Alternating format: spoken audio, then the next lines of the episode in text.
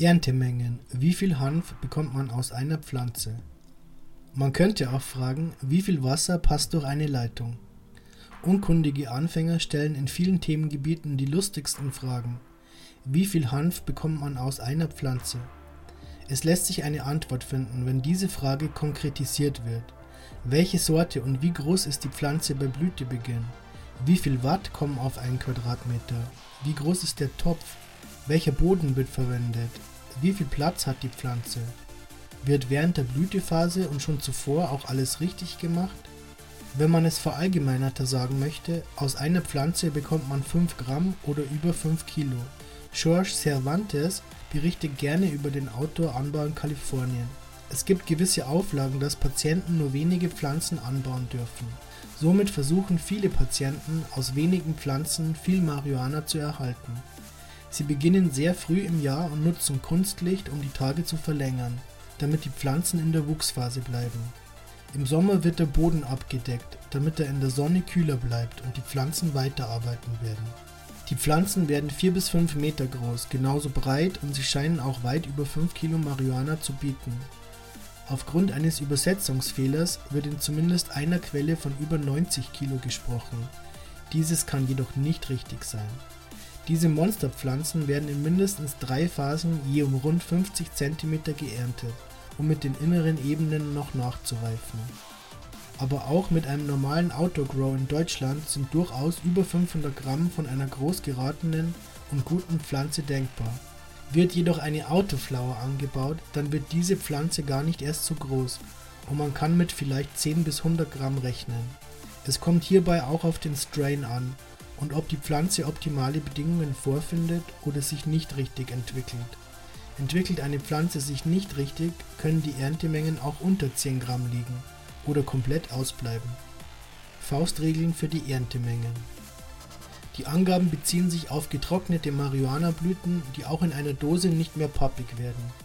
Ob Samen enthalten sind oder nicht, macht für das Erntegewicht keinen erheblichen Unterschied. Es macht jedoch einen erheblichen Unterschied, wie viel Wirkstoffgehalt in den Erntemengen enthalten ist und wie angenehm das Raucherlebnis wird.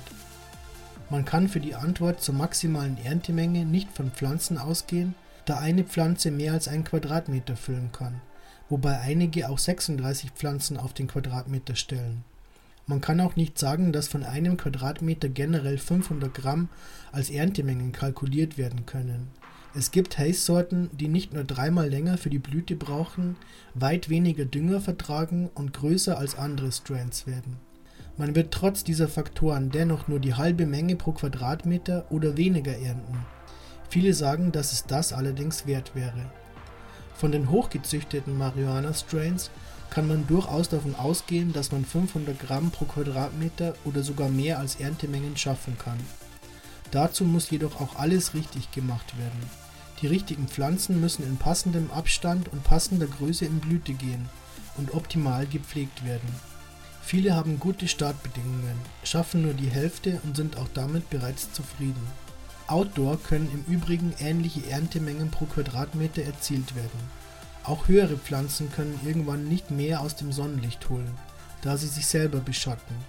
Es gibt somit gewisse Grenzen, die sich jedoch nicht anhand der Pflanzenzahl, sondern der Gegebenheiten eines Anbauraums und des Könnens des Growers ableiten lassen.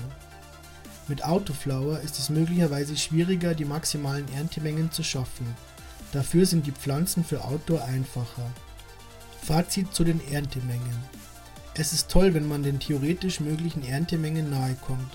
Immerhin sollte man gerade unter Kunstlicht zweckorientiert arbeiten, um den ganzen Strom wenigstens gut genutzt zu haben. Die Angaben von Seedbanks sind jedoch Top-Werte, um werbend zu wirken. Werden zum Beispiel 50 bis 150 Gramm oder mehr als Erntemenge pro Pflanze angegeben, dann handelt es sich hierbei um große Pflanzen.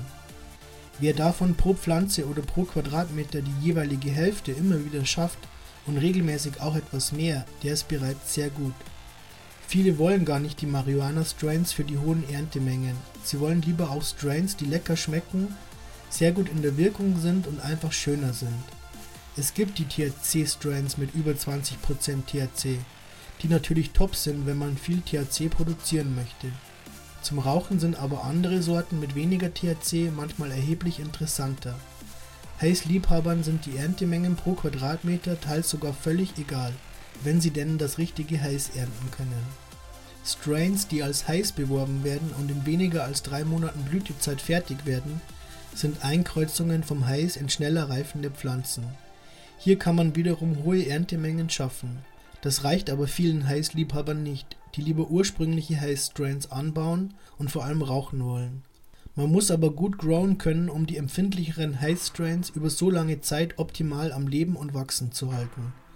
Viele bauen auch deswegen lieber schnelle Strains an, um weniger Zeit für Fehler zu haben. Bei den Erntemengen sollte auch die Blütezeit berücksichtigt werden.